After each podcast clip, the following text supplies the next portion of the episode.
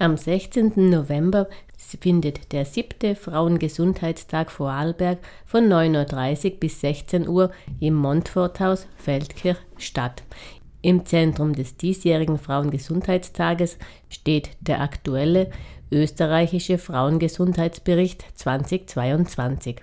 Zu Gast bei Radio Proton ist Christa Bauer von der Fachstelle Frauengesundheit von Female Feldkirch, die uns den Frauengesundheitstag und Female vorstellt.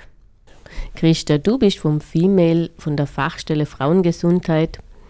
Wer jetzt das Female noch nicht kennt und die Fachstelle noch nicht kennt und die noch nicht kennt, wer bist du und was macht ihr denn da? Ja, also ich bin die Christa Bauer, eben wie gesagt vom Female. Ich bin in der Fachstelle Frauengesundheit und bin dort tätig als klinische und Gesundheitspsychologin und als Ernährungstrainerin. Wir haben natürlich im Female, das ist eine Frauenberatungseinrichtung, also wir bieten Beratung und Information für Frauen.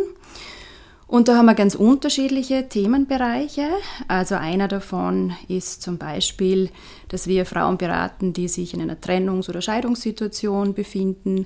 Wir beraten über soziale Absicherung, aber eben auch genauso gibt es bei uns Pensionsberatungen, weil wir wissen ja, dass Frauen oft in der Altersarmut landen. Ja, deshalb ist es ganz wichtig, sich über Pensionsvorsorge beraten zu lassen. Also das wären jetzt einmal so Themen abseits von der Frauengesundheit. In der Fachstelle Frauengesundheit da bieten wir speziell psychologische Beratungen, also Entlastungsgespräche an zu ganz unterschiedlichen Themenbereichen. Sind oft mehrfach belastete Frauen, die zu uns kommen, die vom Mental Load sehr stark betroffen sind. Aber wie gesagt, die Themen sind offen. Was es auch noch gibt in der Fachstelle Frauengesundheit, ist eine Beratung in unserer gynäkologischen Sprechstunde, ja, wo man sich dann über gynäkologische Fragen beraten lassen kann. Beispielsweise kann man sich eine Zweitmeinung einholen, wenn man einen Befund hat über bestimmte Erkrankung oder man kann sich zu den Wechseljahren beraten lassen. Ja, also das wären so Themenbereiche, wo wir kostenlos Beratungen anbieten. Dann haben wir natürlich nicht nur die Einzelberatungen bei uns im Female, sondern eben auch Workshops, Vorträge. Also Wechseljahre ist in der Frauengesundheit, haben wir jährlich wirklich auch einen Workshop oder einen Vortrag dazu. Was mir auch noch wichtig ist zu erwähnen, ist die Selbsthilfegruppe Endometriose. Die gibt es bei uns, das ist eine geleitete Selbsthilfegruppe im Female, steht allen von Endometriose betroffenen Frauen offen. Mhm. Ja, dann haben wir natürlich als, als Zielgruppe nicht nur Bürgerinnen, die zu uns kommen, sondern eben auch Multiplikatorinnen. Das heißt, es sind Fachleute aus den Gesundheits- und Sozialinstitutionen, aus dem Bildungsbereich auch. Die sprechen wir auch an mit verschiedenen Fortbildungsangeboten, wie zum Beispiel eben mit unserem Frauengesundheitstag, den wir einmal jährlich durchführen und der jetzt heuer zum siebten Mal stattfindet. Wobei ich dazu sagen möchte, dieser Frauengesundheitstag ist nicht nur für die Multiplikatorinnen, sondern eben auch für jede interessierte Frau oder für jeden interessierten Mann. Sind alle herzlich eingeladen, sich diese Infos zu holen. Mhm. Was sind denn die großen Herausforderungen, mit denen Frauen im jetzigen Gesundheitssystem so konfrontiert sind?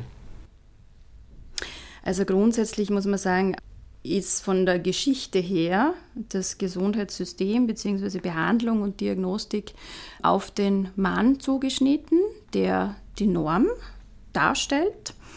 Und die Frau wurde lang als Abweichung davon einfach behandelt. Ja, das führt dann oder hat dann auch dazu geführt, dass einfach vielfach Menstruationsbeschwerden beispielsweise oder Wechseljahrsbeschwerden medikalisiert wurden und als abnorm dargestellt wurden, als behandlungsbedürftig. Wir sind jetzt auf einem Weg, wo auch durch die Gendermedizin, die dann erkannt hat, dass Frauen und Männer einfach unterschiedlich häufig an bestimmten Erkrankungen erkranken, dass sie eine unterschiedliche Behandlung auch brauchen für dieselbe Erkrankung, ja, dass sie auch unterschiedliche Symptome beispielsweise für die gleiche Erkrankung zeigen.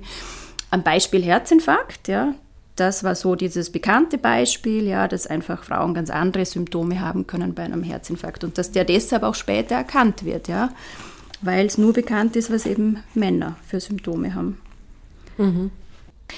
Und was man auch dazu sagen muss, ist, ja, grundsätzlich ist es so, dass Frauen in ganz anderen Lebensumständen eigentlich sozialisiert werden, aufwachsen als Männer und eben jetzt auch leben. Ja. Das heißt, die haben ganz andere gesundheitliche Belastungen auch, nämlich auch von gesellschaftlichen Stereotypen, die auf uns Frauen sehr stark eben auch einwirken und unsere Gesundheit beeinflussen. Also ein Beispiel wäre dafür äh, das Schönheitsideal, ja, das natürlich für uns Frauen eigentlich gesundheitlich sehr fatal ist und dann oft in die Essstörung hineinführt oder hineinführen kann. Es sind ja hauptsächlich Frauen von Essstörungen betroffen. Das wäre so ein Beispiel dafür, für diese unterschiedlichen Lebenssituationen.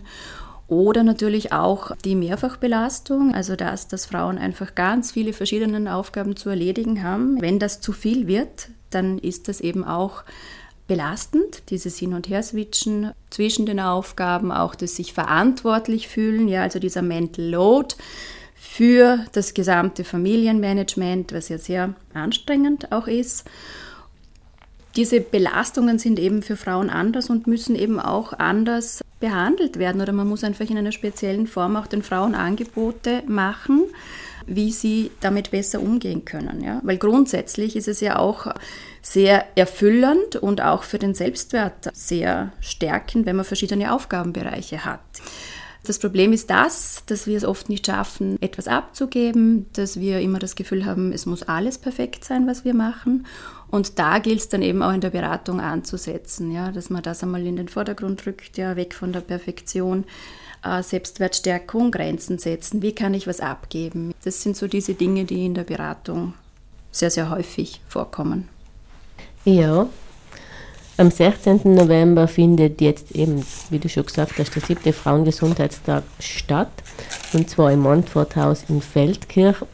Wie können wir uns den Tag vorstellen? Was steht denn dort alles auf dem Programm?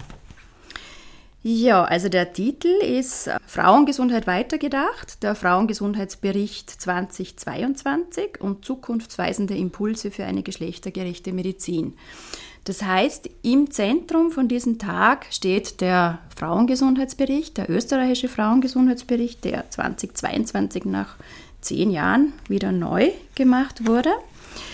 Und die Veranstaltung selber ist eine Ganztagesveranstaltung und wir haben verschiedene Vorträge eingeplant. Zum Beispiel ein Vortrag zum Thema Sprache und Geschlecht in der Medizin, also die Vortragende bietet uns da einen Einblick in sprachwissenschaftliche Analyse von medizinischen Befunden und wie das eben von den Geschlechtern ganz unterschiedlich auch, also abhängig vom Geschlecht ganz unterschiedlich, zum Beispiel auch ein Anamnesegespräch geführt wird.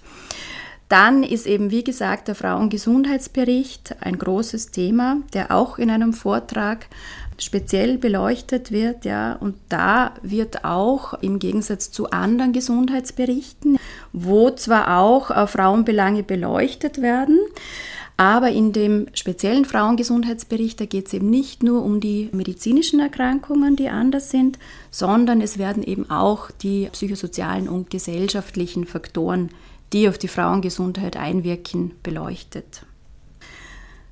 Es, also es geht dann weiter auch, dieser Frauengesundheitsbericht, der wird dann auch diskutiert im Rahmen einer Podiumsdiskussion, wo wir verschiedene Vertreterinnen aus der Politik, aus der Gesundheitsversorgung und der Ärztinnenschaft eingeladen haben, die das dann im Zusammenhang auch mit Vorarlberg diskutieren werden.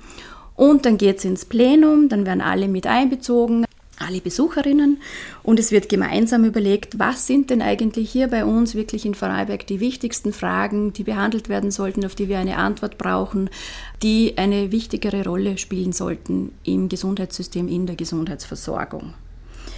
Und nicht zuletzt geht es dann am Schluss, äh, gibt es noch einen Vortrag zur personalisierten Medizin, ja, nämlich da geht es um die Arzneimitteltherapie und zwar die Möglichkeiten einer individuell zugeschnittenen Arzneimitteltherapie und was bringt das für Frauen?